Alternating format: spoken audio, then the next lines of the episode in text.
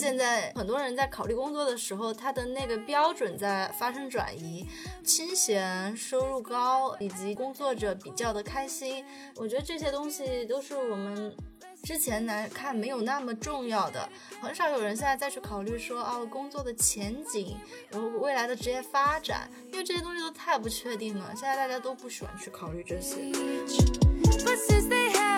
当时我就特别疑惑，因为我就感觉我自己是内向，并不是自闭，并不是没有办法跟人产生交流。当时我做这个测试题的时候，我就会想说，那么这个公司到底想要我是一个什么样的人？我在想说，我选什么样的选项，他会更想要我。虽然这种心态挺畸形的，我在想，真的就是有某种性格或者某种你的习惯是更适合某种工作的吗？是更适合工作的吗？我觉得这个是让我挺佩服的。能够去放弃已经积累到一定程度的东西，再重新开始，或者是说能够放弃已有的选择，再去寻找新的选择。虽然这个选择可能并不是那么容易能找到，但是，呃，放弃可能就是第一步。本期播客由珀莱雅和问题青年共同联合策划。珀莱雅创始于2003年，致力于提供安全有效的科学护肤方案，也一直在关注着年轻人的生活和状态。这次，珀莱雅延续“打工人的早 C 晚 A” 这个主题，希望看到更多职场青年背后的故事，从情感上与他们站在一起，鼓励他们在内卷与躺平交织的当下，能够坚持自我的态度，拥有进退可选的空间。找到适合自己的生活方式。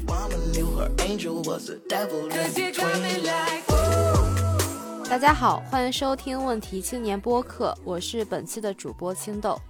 这期播客我们联合珀莱雅一起，想要和编辑部的几位朋友聊一聊关于工作和职场的话题。在前一段时间里呢，我们一直在谈论最难毕业季。将目光聚集在了进入工作的第一步，就是如何跨入职场的大门。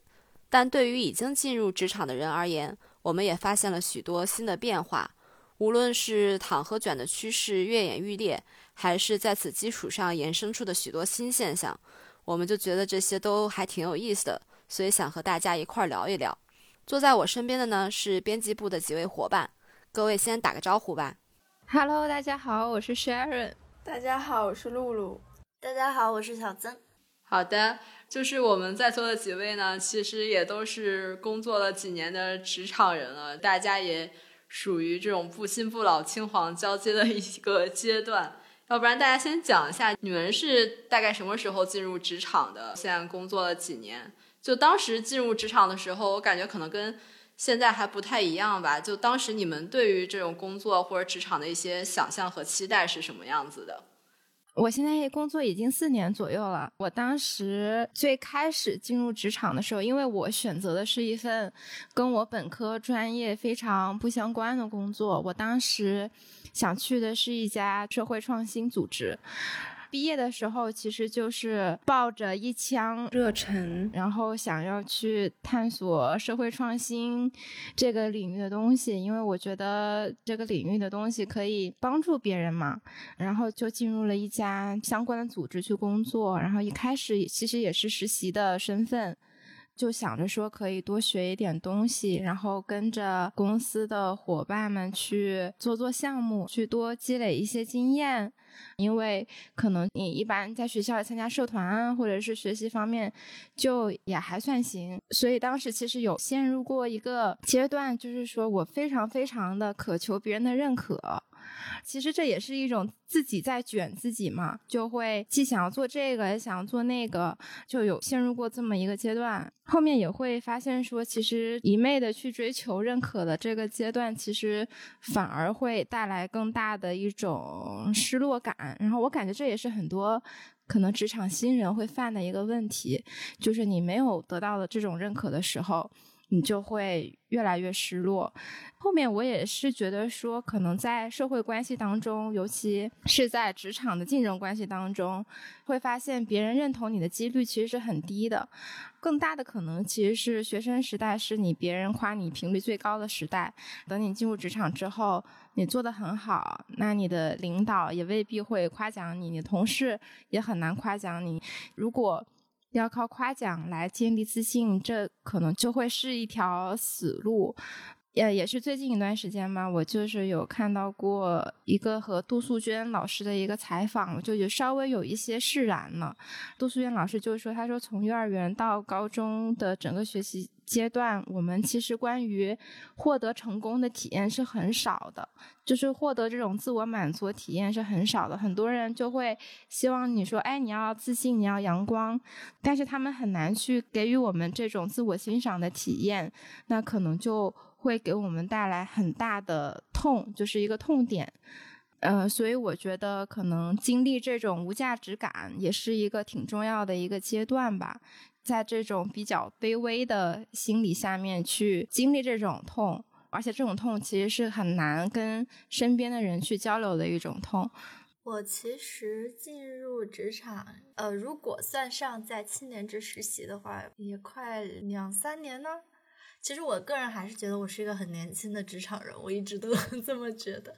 我是研究生一毕业就进到七年制了，所以七年制其实是我的第一份正式的工作。在研究生毕业的时候，我会开始找工作。当时我从国外回来，因为我研究生是在国外读的，我觉得我的师兄师姐给我的感觉就是，当时我在选择工作的时候，只有两种选择，一种就是。很单一啊，就是觉得说留在大厂、留在互联网公司、留在一线城市，这是第一种。然后第二种可能就是相对的回家去一个更保险的体制类的。无论是考公务员也好，还是国企，或者是去学校这种更稳定一点的地方寻求一份职业，当时就只有这两种方向吧，而且周围的人基本没有其他的可能性。所以我回国之后，我第一想法就是先去应聘一遍所有的互联网公司。当时是应聘的挺多的，我当时在酒店隔离的时候就做了十几场面试吧。但是其实当时就挺失望，因为我觉得在跟某些互联网公司面试的时候，觉得他们的 HR 有时候就甚至连你这个人是谁，今天他要面试的人他主要做过什么，他们都。不太知道，有好多次就是我面试了半天，那个对面的面试官才会问我说：“哎，你原来不是做短视频的？我因为我是做新闻的，我写稿子的。”他说：“原来你不是做短视频的。”我说：“对，不是。”他们连我的简历都不知道。在经历了这种挫折之后，我可能更想要去到一个。更把员工或者是更把这种应聘者当人看的公司吧，把他当做一个完整的人看的，尊重他一点的公司。当时也正好是找到了一个青年制的实习，然后就来了青年制。其实我在进入职场之前，对于工作想象是很很狭窄的。我甚至进了青年制之后，我觉得自己做的一些东西跟常规的师兄师姐他们做的事情不一样的时候，我是很兴奋的。那个时候我就会觉得啊，我找到了另外的一种未来的可能性。这个就是我最开始在选择职场的时候的一些小故事吧。我是去年年中的时候来青年制实习。实习完了，后面就正式入职，然后到现在也差不多是一年的时间了。我本科的时候学的是广告，然后研究生我学的是传播学相关。我在毕业的时候找工作面临的问题是，一方面我不想从事本科学的广告相关的工作，我研究生学的内容呢也是特别的理论化的课程，所以。其实我觉得，对于我来说，我是要去思考我未来到底是选择什么样的路线的。然后，周围的很多同学其实都会选择去互联网大厂呀这样的公司。其实当时我挺摸不着方向的，所以我也会去跟着大家去做一些面试呀、笔试啊之类的。但是过程中我发现，可能我跟大厂都无法互相选择。后面可能会聊到，嗯，为什么吧。包括那段时间，我是记得大厂有很多不好的新闻呀，会了解到它的一些弊端，我就在这样的一些抵触情绪之下，我就不想去从事那样的工作，而且我会想说，我当时对于价值感还是有很大的追求，就是很执着的追求，我就想去做一些我自己觉得我自己认可的事情，然后我可以有热情去做的事情，所以当时在青年志的几个月的实习里面，我就觉得。至少现在我在做的事情是让我觉得有成就感的，在这里写的一些稿子呀什么的，嗯，就让我觉得挺让我开心，也挺有成就感的嘛。当时我也是觉得整个公司的氛围跟架构都特别年轻，我也觉得自己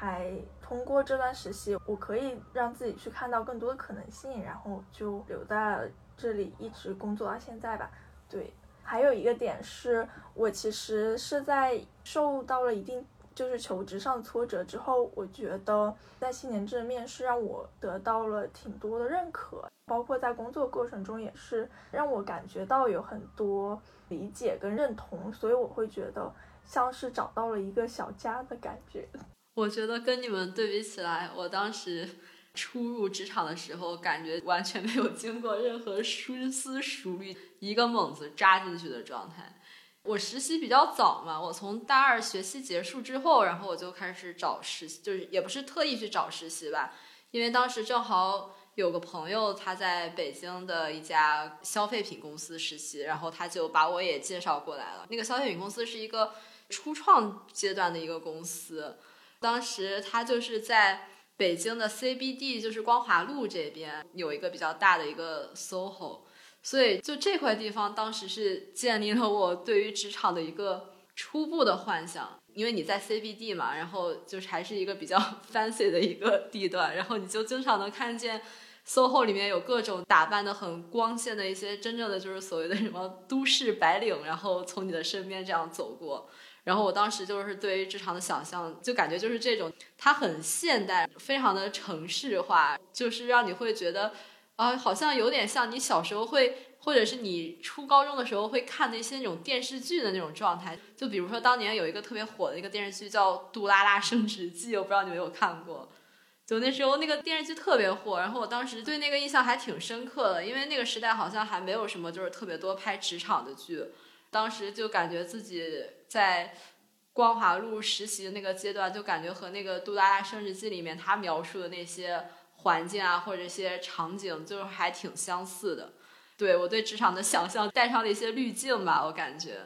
所以当时也没有特别深思熟虑想过，说我以后具体要做一些什么，或者是我未来要有什么特别具体的打算。我就觉得可能这件事儿对我来说还是挺新鲜的、挺好玩的，然后我就去做了。跟现在好像还不太一样哈，就现在好像大家想象职场就不会再像五六年前那样，就是这么的一些美好或者是那么光明了。对，所以你们在最近的时候有没有接触到一些可能关于这种职场的一些新现象或者一些新变化？我觉得应该还挺多的吧，因为其实现在就大家可能不光是讨论所谓的一些。职场内卷呀，或者是一些躺平的话题了。我发现就是在内卷或者是躺平的这种话题下面，还会有一些这种新的分化，还有一些新的东西在不断的涌现出来。我之前是在听一个聊工作的播客里，有看到一个评论是说，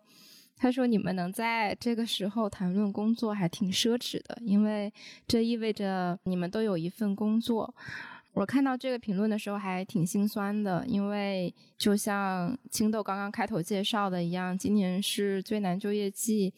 今年与前两年相比，大家谈论内卷和躺平的频率其实是下降了的。这其实并不意味着大家不愿意去谈论内卷或者是尝试躺平，而是大环境导致说我们可能连这些选项也失去了。这就会让我联想到一个现象，就是。假装在上班的人，意思就是在外人或者是在他们的家人看来，那些人可能是在上班，比如他们会按时出门、按时回家，平时也会发发自己的工作照，但实际上他们是没有在上班，他们可能在上班的时间在咖啡厅、图书馆耗费了一天，或者是泡电影院、玩桌游，以这样的方式度过了一天。这些假装在上班的人也有一些异同吧。有的说是自愿选择假装上班这种脱轨的生活，有的是被迫的，比如说他们被裁员了，不愿意让家人担心，所以他们假装上班。但其实看了他们的故事以后，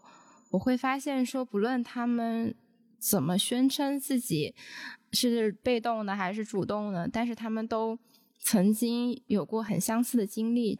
遭遇过失业、裁员，或者是没有上岸这类所谓失败的经验，通过假装上班这种行为来试图营造一种一切都正常的幻觉，然后我会觉得这个现象还挺有意思的。嗯，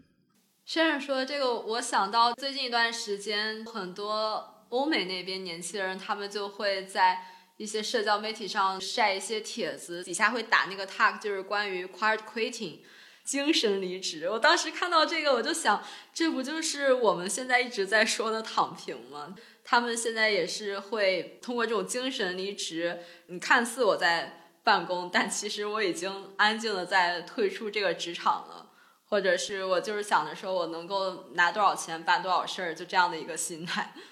然后我又想到，也是前段时间看一个文章，彻底的一种躺平，有一种状态叫做 “fire”，财务自由，提前退休。但是这种财务自由，它现在已经不是说我年入几百万，然后我去实现一种财务自由，然后退休的状态，而是有些人他会在一线城市里面，他工作几年，然后积攒了一笔可能几万块钱或者十万块钱这样的一笔小额的资产，然后他就会退到一个比较。低线城市或者一些县城啊，或者乡村的一些地方，然后选择躺平，然后在那边可能去维持一个低收入、低消费这样的一个状态，然后他可能每个月只花几百块钱，甚至是更少的钱。对，所以我就觉得这种 彻底的躺平其实还挺吸引我的，因为真的就是感觉现在大家都会在说啊，自己要是能够提前退休就好了。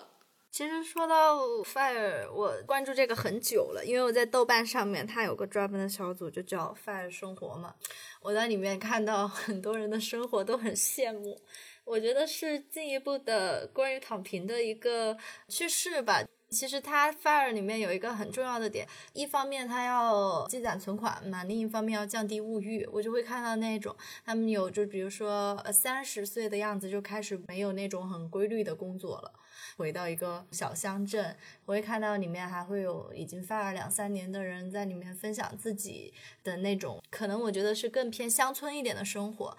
突然说到躺平，我还想到一个趋势是，大家很多人在重新审视一些我们之前觉得不怎么样的工作岗位吧。比如说，很多年轻人他会进入到，就是我看到小红书上会有很多年轻人，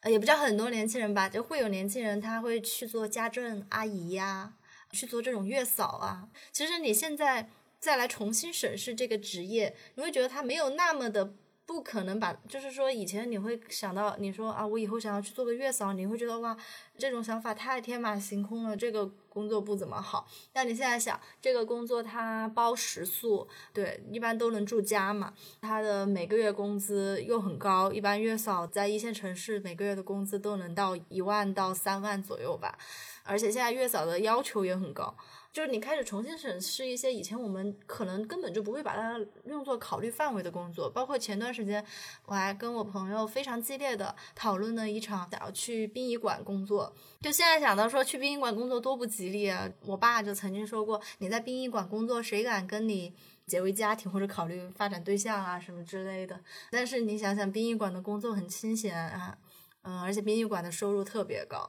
然后现在很多人在考虑工作的时候，他的那个标准在发生转移，清闲、收入高以及工作者比较的开心，我觉得这些东西都是我们之前来看没有那么重要的，很少有人现在再去考虑说哦，工作的前景，我未来的职业发展，因为这些东西都太不确定了，现在大家都不喜欢去考虑这些。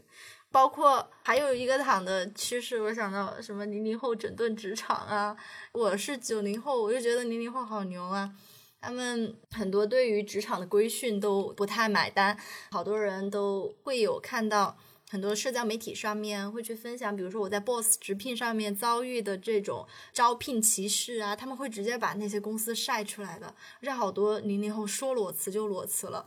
我甚至听一个朋友抱怨说，他的零零后实习生项目做到一半不想做就直接走了，第二天去办公桌上，桌上的东西都没收拾。我我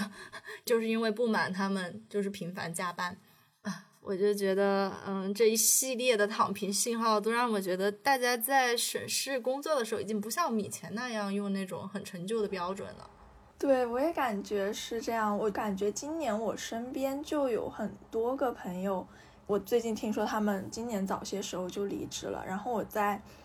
小红书上也经常刷到离职的帖子，然后离职的帖子下面就会有很多点赞跟评论，然后还有人会接有下家工作还顺利离职的好运，他们会接这样的好运，然后我就觉得大家看到这样的帖子，比如说离职呀，然后找到一个自己更心仪的工作，就会觉得很羡慕。我经常会看到很多外企的分享帖，就是说外企或者是一些神仙互联网公司的分享帖，它里面就会说，在这个公司，呃，生活和工作很平衡呀，钱多事又少，这样的帖子也会受到很多关注。我就会觉得说，大家都更加追求怎么样把生活过得更加舒适，而不是说把过多的精力都耗在工作上面，把自己累垮的那种感觉。对。然后也会有更多的人去尝试一些新的工作形式。刚刚小曾也有提到，比如说可能不是那种固定的坐班的工作。之前有篇文章就是讲到说打零工的人嘛，他们怎么样用自己细碎的一些在网上接活来养活自己，然后过一种非常低欲望的生活。对，刚才我们讲了很多关于年轻人如何花样躺平的事情。你们觉得现在还有人还在卷的一个状态吗？就你们身边见到的一个，有没有一些人可能他还在职场卷着？我最近才看了脱口秀大会五，里面其实呼兰说的一句话，我自己是很认同的。选择躺还是卷，其实取决于公司想让我躺还是卷，就是这份工资能让我躺还是卷。其实我个人觉得，还是有很多人他会为自己的工作去很钻研，或者说很为自己的工作负责吧，因为。我总会在小红书上刷到一些视频，比如说他会讲着自己是一个做秘书的工作，然后他一天就是会做哪些哪些哪些工作，在那种环境里面，我会看到一个秘书，他甚至要去照顾自己的老板的起居，然后为老板的生活这种去考虑，嗯，然后下面还有很多姐妹会在下面评论说，嗯，向你学习，就是好细心呀。就在这一方面，我又觉得很困惑，这种卷的状态。包括你看，现在咱们无论是考公吧，还是考什么，这种考试大军，其实是相当卷的。我个人更觉得，现在的人卷是为了更好的躺，躺的时候呢，也其实有时候躺也躺不安心，又会卷起来。我个人觉得是这种状态，嗯，就是仰卧起坐。小豆说的这个也让我想到鸟鸟，他在脱口秀大会的时候，他就说我这个人就是躺的时候想卷，卷的时候想躺，永远年轻，永远左右为难，一切都是最不好的安排。我觉得挺是这种状态的。对，我也想说鸟鸟，就是他说，你以为躺和卷是你可以选的吗？其实我们都是躺在铁轨上的人，但是列车不是我们开的。就刚才大家聊到脱口秀大会。我觉得大家好像都对鸟鸟特别印象深刻吧，就尤其是编辑部的咱们几位朋友都觉得鸟鸟是我们本人，因为鸟鸟就是一个重度社恐的人，然后我们几个人也是就是患有不同程度的这个社恐，对，所以我就想到最近还有一个特别流行的一个现象，就是这种 MBTI 它这种测试，它在职场里的一种。火爆，就尤其是我看到小佳他在脱口秀大会里面，因为小佳本身他是一个呃残障人士嘛，他说他去很多公司面试的时候，有好多的一些面试者会把他当做公司的第一道考验，就是这种对于人性的考验。然后我感觉好像换到今天，这种第一道考验就不是考验人性了，是考验你的 MBTI 是不是跟这个公司相适宜。你们有看到过一些就是身边的朋友进了职场之后要求被做 MBTI 测试这样的一些场景吗？比如说，有一些公司，他会在行政岗位上面推荐，他会想要招就是 MBTI 里面比较细致、负责、乐于奉献、帮助他人这一类的 MBTI 性格的人，在行政岗位上。嗯，我有看到过这样的帖子。就感觉好像为什么现在很多公司会特别热衷于做这种员工的 MBTI 测试，就是他的意思是说，好像性格是。能够去决定一个人适合适应哪些工作的，就尤其是 MBTI 测试里面有一类人格，我记得好像特别受欢迎，然后那类人就被说是天然的领导者，或者是天然类型的这种工作狂，然后他就会在职场里面会得到特别足够的一些重视吧。但是相对应的，我感觉好像就尤其是作为我们几个都是 INF、INFP 的几位来说，就大家好像在职场里面就会。受到很多这种怎么说呢？可能职场里面他对一些内向者的一些刻板印象或者是误解，我不知道你们有没有经历过这样的一些现象。我曾经有过一个阶段，就可能是一个工作变动吧，我可能是想尝试做一下别的岗位的工作，然后就会去和我的领导聊。他首先问了我一个问题，就是说你觉得你是一个什么性格的人？我就说我是一个比较偏内向性格的人。然后他出于某种原因，就可能直接否定了我可以做那份工作的机会。他就会说，比如说像这份工作，它的晋升路径是你之后可能会做主持人，可能会跟不同的陌生人做一些访谈。那如果是你太内向的话，你可能就没有办法 hold 住场子，或者是没有办法和陌生人很好的对话。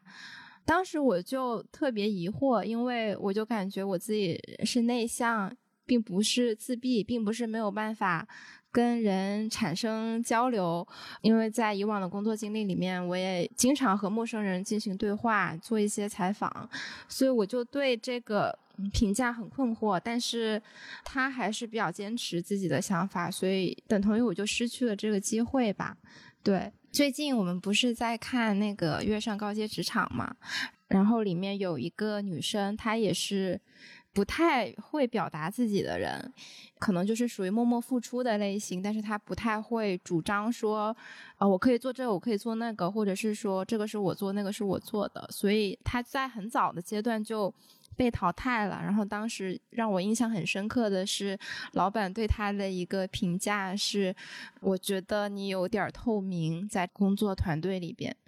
当然，最后一秋也为自己做了一些辩解，但是我也挺替他感到遗憾的，或者是说，我也是有过一些共鸣的经历的。对，之前我在跟一个大厂求职的时候，我就记得他的笔试题里面是有性格测试的，然后他还不是那个 MBTI，可能是一些除了你的性格呀，还会有。对你的工作上的合作模式，比如说你是享受一个人工作呀，还是享受合作呀？然后你会不会主动去交流啊？然后遇到困难的时候，你会选择怎么做呀？还有你的一些工作习惯这样的一些测试。然后当时我做这个测试题的时候，我就会想说，那么这个公司到底想要我是一个什么样的人？我在想说，我选什么样的选项，他会更想要我？虽然这种心态挺畸形的。我在想，真的就是有某种性格或者某种你的习惯是更适合某种工作的吗？是更适合工作的吗？另外一个经历就是，不知道你们有没有参加过集体面试？然后我有一次参加一个集体面试，嗯，我当时的感受就是，他一般来说会给你假设一个情景，然后有一个项目。然后你们几个人，呃，人少的时候可能是三四个人，然后多的时候可能有五到十个人都有。他会让你们一起共同来完成这个项目，解决这个问题，通过讨论呀，然后来输出一个成果嘛，输出一个最终的一个结果。我在里面的体验就是非常的插不上话，每次你可能想要说话的时候，就发现别人先说了。或者是我觉得有时候我我需要比别人更多的思考时间和组织语言的时间，然后我就发现等你想要说的时候已经来不及了，或者时间已经结束了，然后我就变成了那个集体面试里面最没有办法被人看到的那个记时间和记笔记的角色，然后通常这样的人都是会被淘汰的。有时候我会觉得这种情况下还挺吃亏的。但是我这几年的一个想法是，我觉得不论什么样的性格也好，你都可以去找到可能你适合做的工作，因为我觉得内向跟外向这两个词本身是一种很偷懒的一个标签，就是你怎么样去划定一个人到底是内向还是外向呢？我觉得我们有其他很多的性格特质。不是这种二元的外向跟内向可以概括的。我可以在内向的同时，我也是一个有逻辑、有表达能力的人，我是渴求表达的。但是我如果是一个外向的人，我同时也可能是一个很享受自己独处的一个很细致的人。就是我觉得人都有很多很丰富的面相，但是如果去刻意的把人划分为内向或者外向。用积极或者消极的态度来面对的话，我就觉得其实是比较的狭隘的。嗯，其实我不是一个内向的人，哈哈哈，我是一个外向的人。我其实很赞同露露的说法。其实 MBTI 这个东西它是会变化的嘛，一个人他一生也不一定说一直是一个性格。其实我在近七年制的时候做的 MBTI，当时显示其实我是一个内向的人呢。但是我过了一两年，然后再去做的时候，我就变得很外向了。比如说我们在这播客里面坐下来说话，嗯，可能听的人他不能听出来谁是内向的，谁是外向的人。包括我后来终于成为一个外向的人了之后呢，我在阅读我的 MBTI 的那个分析的时候，他说像我这样的人适合做领导，但是又时刻因为过于理想而不能够落到实际上，而最终不能走到很远。对于这些分析，我都挺困惑和怀疑的。我个人觉得，一个好的工作应该是可以把不同性格的人都用到。发挥到他们的特性上去，而如果一个一个选拔的标准，它只是看内向还是外向，我就觉得有点太过于单一了。呃，甚至我觉得外向的人其实也饱受很多困难，因为我觉得在国内的职场来说，并不是完全鼓励外向的人的。可能你特别积极、特别阳光，你是一个人来疯那种类型的，你的领导也许也会不满你，就觉得你太不稳重。觉得你太过招摇，我觉得这种情况也是会出现的，你也会因为你的外向被批评。所以我觉得，如果非要说什么性格是适合工作的，倒是我觉得只要是领导觉得你该干什么的时候干什么，你能做到那样的性格，可能就是很优秀的工作上的性格吧。嗯，其实工作。本身是很复杂的，就一份工作，可能不同的人他会有不同的方式去做，也没有必要说一个外向的人就更适合做公众表达，或者说一个内向的人就更适合做笔记。我觉得这个也不一定。比如说我吧，我其实是一个不太擅长公众表达的人，所以每次录播课或者是主持沙龙、开会发言都会特别紧张，但是这可能。不代表说我思考的角度不够好，或者是说我提的问题不够犀利，就是我可能也是会有自己的办法。我会把我要说的话都先写一遍，心里先有个数。这样的话，我说的时候会比较清楚，就也不会那么紧张。我觉得很警惕的一点是说，性格它可能并不一定跟你的工作能力相挂钩，因为工作本身。它可以被完成的方式有很多，然后它也不是一个死板的东西。它如果是一个很死板的东西，那它可能也不一定非要你来做，就也可以警惕一下这个方面。对，我觉得刚才你们说到的，就是可能关于这种不同的性格的人，他也具有自己一些不一样的一些能力。无论是外向内向，他可能做同一件事情，他都是通过自己不同的方式能够做到。很好，我觉得这种好像他是一个尊重人或者是理解人的一个职场之下，然后他可能才会不会对我们刚才说到这些内向者产生一些刻板印象。但是现在很多的工作就是，我快速的去制定一些标准，就是我的工作需要哪，你做一些什么具体一些什么样的一些事情，制定这些标准之后，然后再把一些人很快速的分类，然后再去塞到这些不同的盒子里面，所以它就会造成我们刚才说的，好像我们被这种粗暴的分类造成一些这种刻板化的一些想象，或者是它造成就是我们就会想象说啊，内向和外向的人他好像存在一些。巨大的差异，他可能适合的一些工作领域是截然不同，或者是完全不一样的。呃，我赞同这种感觉，就好像你在一个很庞大的系统里面，然后每个人有每个人的职责，他只是组成这个系统的一部分，他只要求你这样的人在这个位置，他不会去发现你的多样性的。刚才我们有提到，像职场里面这种粗暴的分类，尤其是最近，就大家很多人都会觉得说。我的工作可能它越来越少的会带来自己满足感，就包括刚才我们开头有提到说，很多年轻人现在毕业之后，他不再会去像以前一样选择一份能在未来的规划上能够发展的比较好的工作了，就是可能选择已经降低到，就是我想要的是一个清闲或者是一份稳定的工资，它的标准已经产生挺多的一些变化的，对。你们现在还会觉得工作还能为自己带来满足感吗？就哪些时刻会有自己是一颗螺丝钉的感觉吗？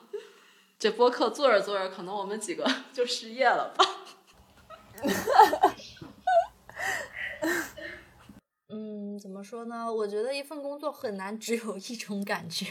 我觉得应该没有人是出于自我说服的角度来说，大家也能从自己的工作中找到一定的满足感吧。但是，嗯，对于我来说，我觉得我的很大的对于工作的满足感是，我一直比较满足的是，我们虽然是在做媒体，但是它不是一个嗯流量导向的媒体。嗯，其实我们没有。阅读量、转发量，虽然我们会参考，但是其实是没有这样硬性的要求的，所以这个能让我们觉得出于一些。嗯，社会责任也好，出于自身爱好也好，去做一些探索自己感兴趣的题，我觉得这个是我很大的一个满足感。有一些人群，我觉得我感兴趣很久了，但是其实你在现实生活中，如果不是做工作，你根本不会接触到那一群人。比如说我们之前做一些残障群体呀，比如说之前我才写完的电竞的那篇稿子，我个人觉得，如果你不是从工作角度出发，你很难去。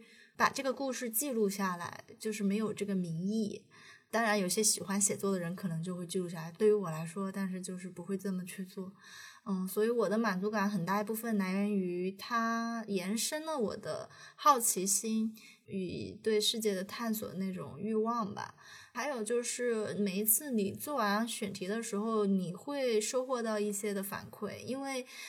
虽然你是在写稿子，但是很大一。部分程度，你要跟你的受访者去交流，你要跟编辑去交流，你会发现每个人有不同的想法，这种想法它有时候会碰撞出一些很奇妙的东西。其次呢，你的受访者他会对你的作品进行一些反馈，那是我最大的满足感的来源，就是你的受访者会觉得。嗯，我真的觉得你写的很不错，写的就是我想说的，或者他会讲到一些你写的东西给他现实生活真正带去的一些变化。虽然这种情况很少啊，但是他给我的满足感是很大的。当然，你要说，嗯，难道你就没有觉得自己像颗螺丝钉吗？其实我也是有的。我在工作的整个过程中，嗯，因为你是不可能无限的去投入你的选题的。这个选题做完呢，你肯定就是要往下一个走，你不能一直流连在这里，就是沉浸在这种氛围中。这种被迫的去切断一些链接，就是你可能以前是百分之百的在关注这个东西，过了今天你发完稿，你对这个东西的关注就是百分之二十。你会有一种被迫在切断这个链接，然后迅速的你要投入百分之百到另外一个选题，你去的时候，你就会觉得，你会觉得自己有点像一个机器，就是 写稿机器。我做这个题，然后做下一个题，我觉得是会有这种感觉的。刚刚小曾的分享就让，呃，我想到了我们之前有和向彪老师进行过一次对谈，他就提到说有三个类型的工作可以算得上是好工作，一个是不怕重复去做的工作，一个是合作性强的工作，一个是做对别人有用的工作。然后我自己还挺认同的。然后刚刚小曾也提到了说，他说他在写一个，比如说让一个弱势群体被大家看到的一个选题，比如说是残障人群。或者是其他的边缘人群，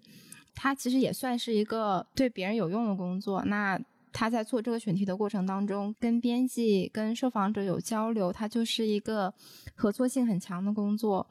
然后你在做每一次不同的选题的时候，你其实也是在做一件新的事情。那它就是一个不怕重复去做的工作。我觉得我们也挺幸运的，可以有这样的一些工作，能够满足这些三个不同的点。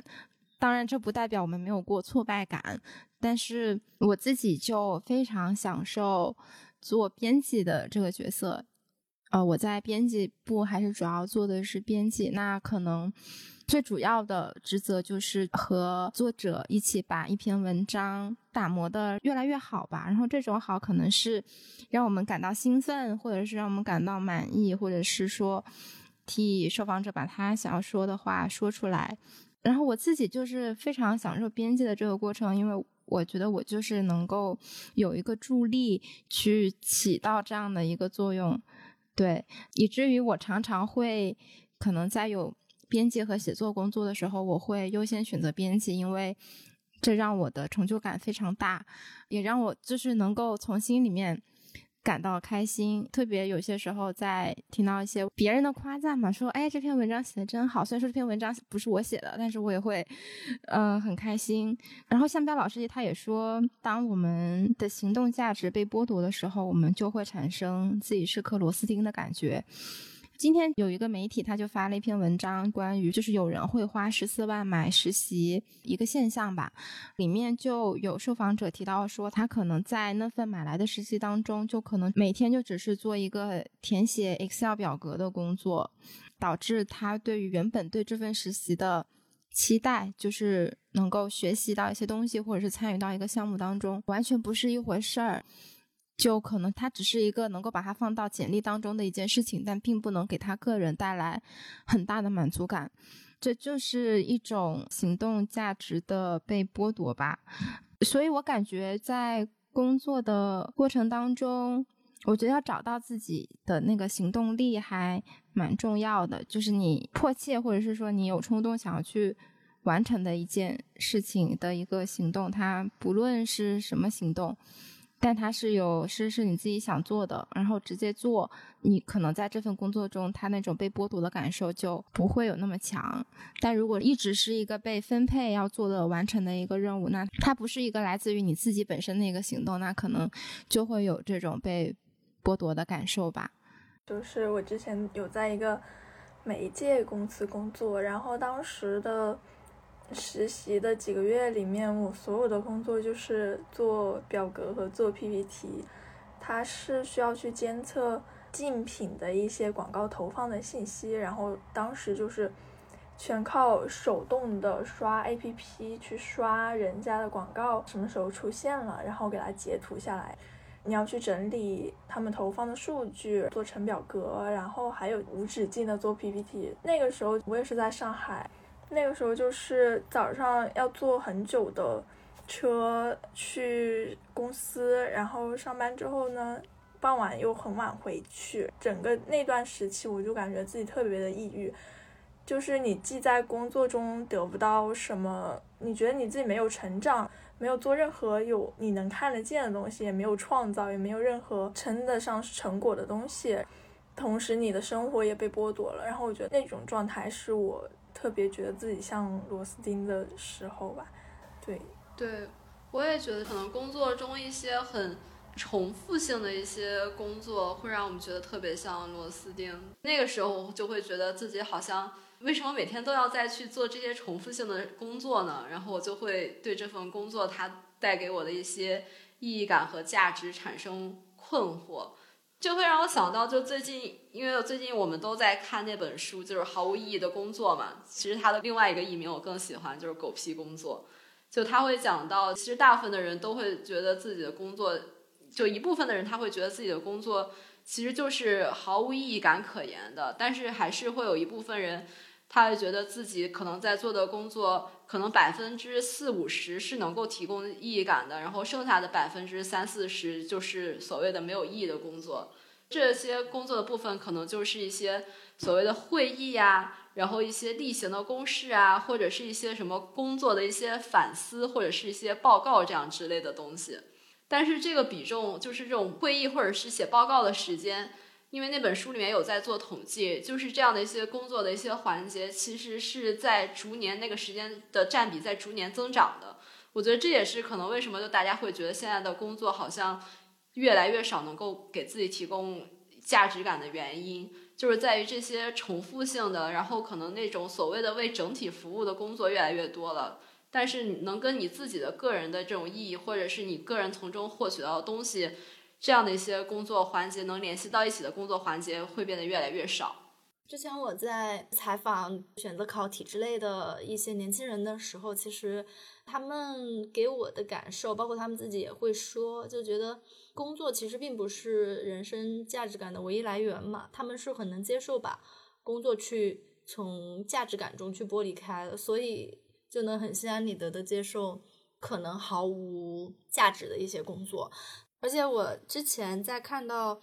嗯，最近的一本新书，就是山野千鹤子老师的新书，就是《始于极限》，他也会去把工作作为一个分类。他觉得，其实工作、天职和职业这是三个概念，不同的概念。工作其实它只是，嗯，什么呢？只是奉人之命的有偿劳动，它无关。好恶，无论你喜不喜欢这份工作，讨不讨厌，只要给钱我就能做。但是，呃，我们有时候可能聊到的那种工作，在他看来已经不属于工作的范围了。他觉得，像比如说，无论能不能赚到钱都会做的东西，他说叫天职；而会利用专长去谋生的差事，他觉得是职业。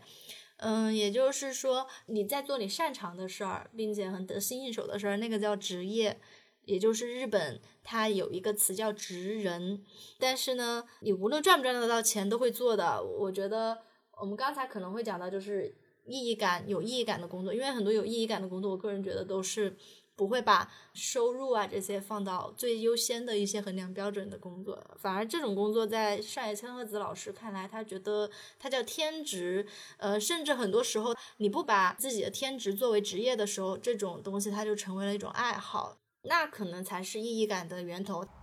就是现在在这种可能大家大环境都比较糟糕的情况下，大家可能已经很难再去考虑说这份工作要带给我什么样的意义感，而是说我先把自己养活了再说。我还挺好奇，说现在还对自己的工作特别有热情，然后特别热爱自己的工作的人是一种什么样的状态？然后他们的意义感到底来自于哪里？嗯，我记得之前有一次，我跟小曾在聊写作这件事情嘛，聊着聊着就对自己产生了质疑，就觉得说，我们是真的热爱写作这件事情，还是说我们在这件事情上得到了一些成就感？我们是喜欢这种因为擅长带来的这种成就感，所以我们觉得我们是喜欢写作的。我们就会想说，因为我们好像也没有像一些我们的同行啊，或者是一些作家朋友那样那么的想要渴求去做一些创意的写作，比如说小说呀这种内容，所以我们就会想说，我们到底是小曾刚刚提到的，到底是我们是利用专长去赚钱，可能更偏向于利用专长去赚钱这个点吧？我觉得，对。我再想补充一下，我刚才想说的就是，像上海千鹤子老师他去做这三个分类，其实是让我对自己的工作稍微的放松了一些。就是提到露露刚才说的嘛，因为我时常是怀疑，首先自己没有做这份工作的天赋。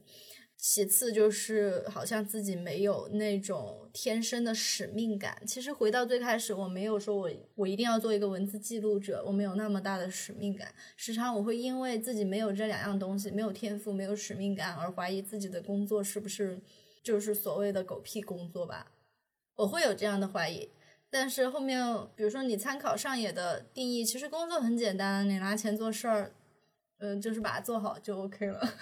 这样我会觉得稍微放松一点。我不知道这是不是一种很很躺的心理。我觉得我们可能还算比较幸运的，还能从现在的工作中找到一些这种意义感和满足感。但是也有很多年轻人，他可能面临的就是一个意义感极度匮乏的工作，但是他又需要通过这份工作的收入来去满足自己一些生活的一些需求。所以就是有很多年轻人他会就觉得说，我是现在是把工作和生活完全割裂开来，就像最近很热播的美剧《人生切割术》一样，就是我的上班时间和下班时间它可能是完全。割断的，我的上班时间，它就是为了我去提供经济收入，就是我拿多少钱办多少事儿，然后我下班之后那个生活才是我自己的生活。其实这种对于工作的看法，我觉得也是人们他在想要去掌握一些这种工作自主权的一种表现吧。只不过可能这种自主性，它是一种更加的消极，或者是更加的无可奈何的一种方式。你们还会觉得，就是我们在当下还能去掌握一些工作的一些自主性吗？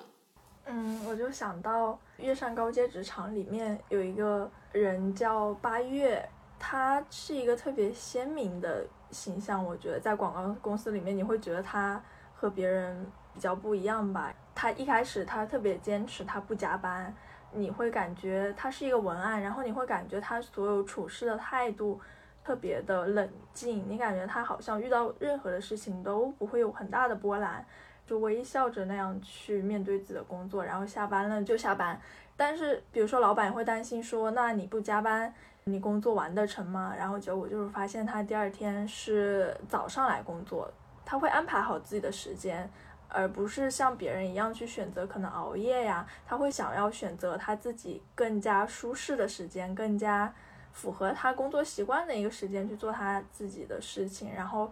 他产出的内容也是特别的比较别出心裁的。他可能会从一个比较小的点去出发，然后想一个创意。在看的过程中，我会想说，他其实已经工作了挺多年的嘛，就是我感觉这种坚持自己的自主权，是不是也是需要一定的前提的？比如说他本身他自己有过硬的实力，他有这个。能力去提这样的要求啊，可能虽然他后面有一次他也是加班了的，对。还有我会在想说，他这个人他在刚进入职场的时候，是不是其实也跟我们一样是嗯比较少能去做选择的，对。然后我就想还有一个疑问是，我们现在想要说的那种整顿职场这种选择是。呃，我们可以去做哪一些比较微小的这种努力吧？嗯，其实我跟露露有差不多，有有类似的想法或者是疑问吧。因为呢，比如说我之前有讲过，我会去在豆瓣上面，会在那个 Fire 生活小组里面会看到很多帖子，但是其实那些很多帖子，他们选择这么早去退休，就是他们去重拾自己的这种对工作的自主性的。时候，其实他们都是有一定的条件在后面的。他们也许就家里面给他们的压力不是很大，而且你其实是需要去进行一些割舍的。大部分选择 fire 生活的人，其实他们都嗯没有结婚，也没有孩子嘛。所以我一直觉得，是不是掌握回这种工作的完全的自主性，其实就是嗯去寻求一份自己理想的工作，嗯，现在是很困难的。嗯，但我始终是觉得，在这个上面，我们个人是可以去做一点，也许是小小的，可能是有些人会觉得是消极的努力吧。嗯，比如说之前我们也讲呢，就很多人他会去把生活和工作分开。我觉得近年来有很多这样的论调吧，比如说我不会去跟同事做朋友，因为做了朋友之后，你的工作和生活就更分不开了。他们很多人会把不跟同事做朋友作为一种高阶职场的基本准则吧，这是一种职业素养。一是做这种小的调动，二是通过一些业余的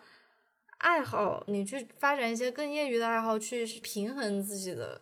在工作上的要求。其实我不知道这样的努力，它算不算找回了一定的自主性。以及我们之前也会看到有很多人他不满工作，他会比如说退出这种常规的工作，他会去做一个 freelancer，断断续续的接活，但他同时也面临的不太稳定的一个经济收入和一个变动比较大的生活，而且他会被迫的要降低物欲。我觉得在找回工作自主性的这个时候，可能多多少少人都会面临一些取舍。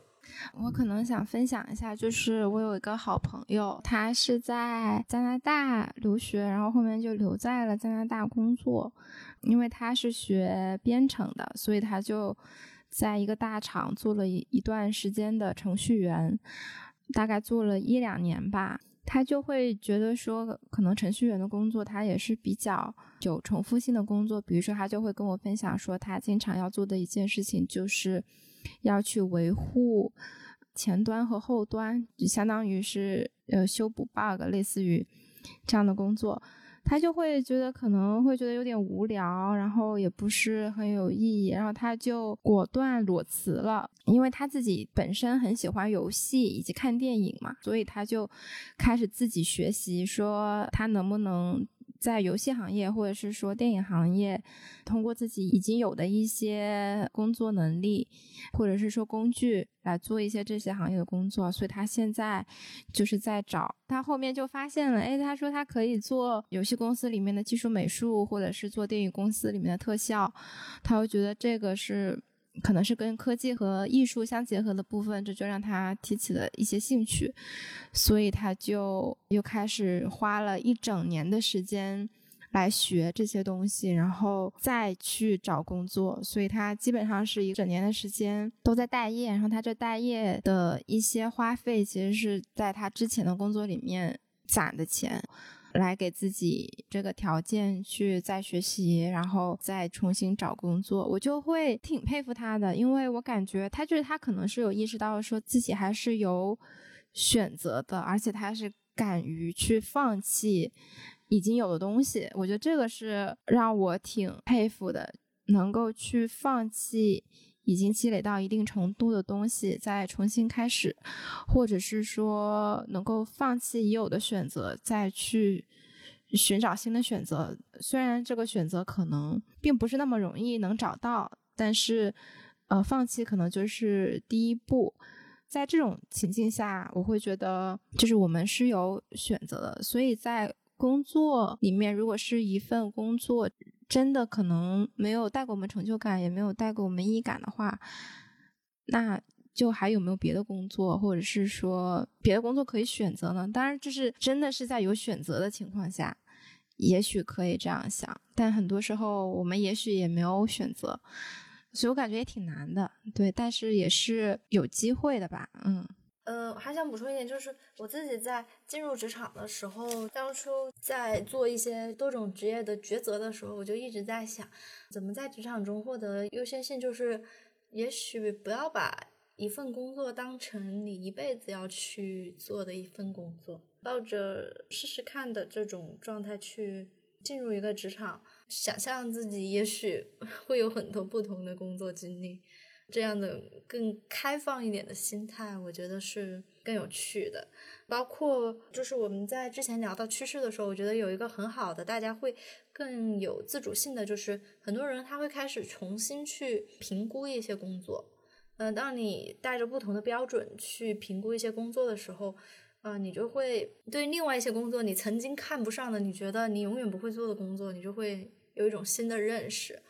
我觉得这种开放的心态。我觉得在当下是挺重要的，它也是一种我觉得找回自主性的一种东西吧。我可以用很多不同的标准去衡量这份工作，可能三年前我的标准是这样，三年后是这样，但是我接受我有这样的变化。对，我觉得刚才大家说的都还挺好的，然后分享的也都很真诚。我觉得在提到选择权这个事情的时候，我们也需要看到和承认，在当下的环境以及各种社会因素的叠加作用下。我们的选择权确实是在不断收窄的，但是从个人的角度而言，我们依然还存在一些可以做出选择、发挥自主性的一些机会和空间。但是提到了选择，它就同时也意味着放弃和割舍，意味着在各种权衡利弊下，我们可能或多或少会失去一些东西。所以现在可以保持一种开放的心态，能够做出选择和割舍的决定，是一件挺重要也挺有勇气的事情。希望大家都能够拥有这份勇气，在面对选择的时候，能够跟随自己内心真实的声音，做出选择的决定，找到最适合自己的状态吧。好的，我们今天就差不多聊到这里了，大家再见。感谢大家收听《问题青年》，是由青年志出品的播客。我们从青年的发问出发，探讨行动的可能性。你可以在小宇宙、苹果播客。喜马拉雅、网易云音乐等平台收听我们的节目。如果你喜欢我们的节目，可以在微信和微博搜索“青年志 Youthology”，关注我们的其他内容栏目或与我们联系。谢谢。